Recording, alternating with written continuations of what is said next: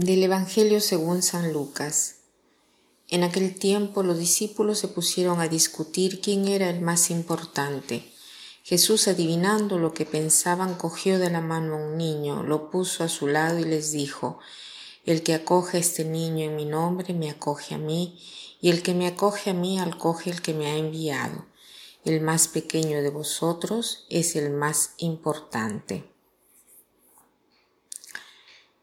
Este pasaje que hemos leído viene inmediatamente después del anuncio de su pasión. Por dos veces Jesús le dice a sus apóstoles y la última vez les dice, métanse bien en la cabeza esto, que el Hijo del Hombre está por ser entregado a los hombres, ¿no? Por dos veces había eh, dicho que estaba por sufrir, que sería eh, eh, que tendría que morir, ¿no? Entonces, ¿qué sucede? Los discípulos discuten entre ellos quién es el más grande, ¿no?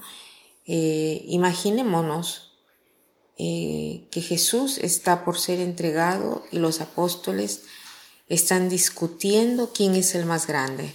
Naturalmente, cuando eh, nace una discusión, y esto es obvio que cuando se busca eh, saber quién es el más grande, quién es el más importante, nace una discusión, porque existe siempre el deseo de ser el primero.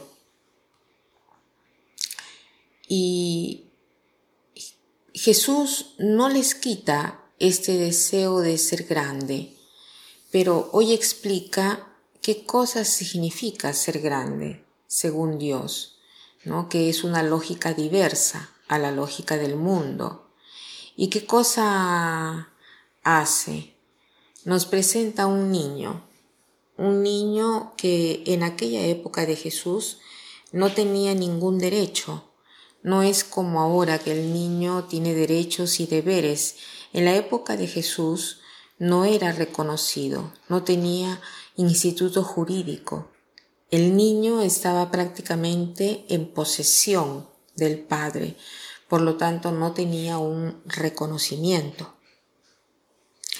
Pero Jesús dice que quien eh, acogerá a este niño en su nombre, lo acogerá a él, ¿no? Y quien eh, acoge a mí, acoge al que me ha enviado, ¿no? Y después dice, el más pequeño entre vosotros es el más importante. Este es el secreto de la grandeza, hacerse pequeño. Es muy difícil, dificilísimo, pero podemos probar cada vez que tenemos el deseo de querer ser los primeros, de ser elogiados por algo, o, nos esperamos, o esperamos que alguien eh, note algo de lo que hemos hecho.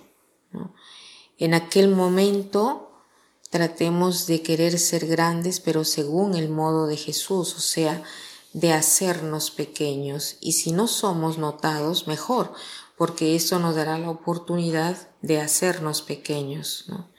Somos grandes cuando no nos importa tanto lo que dicen los demás de nosotros, cuando logramos oscurecer el aplauso de la multitud.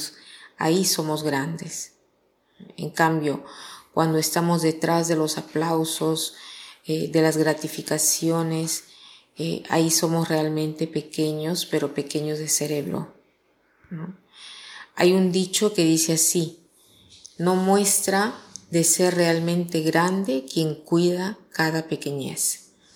A veces estamos más atentos a lo que es inercia, a todo lo que se dice de nosotros, incluso cosas sin valor.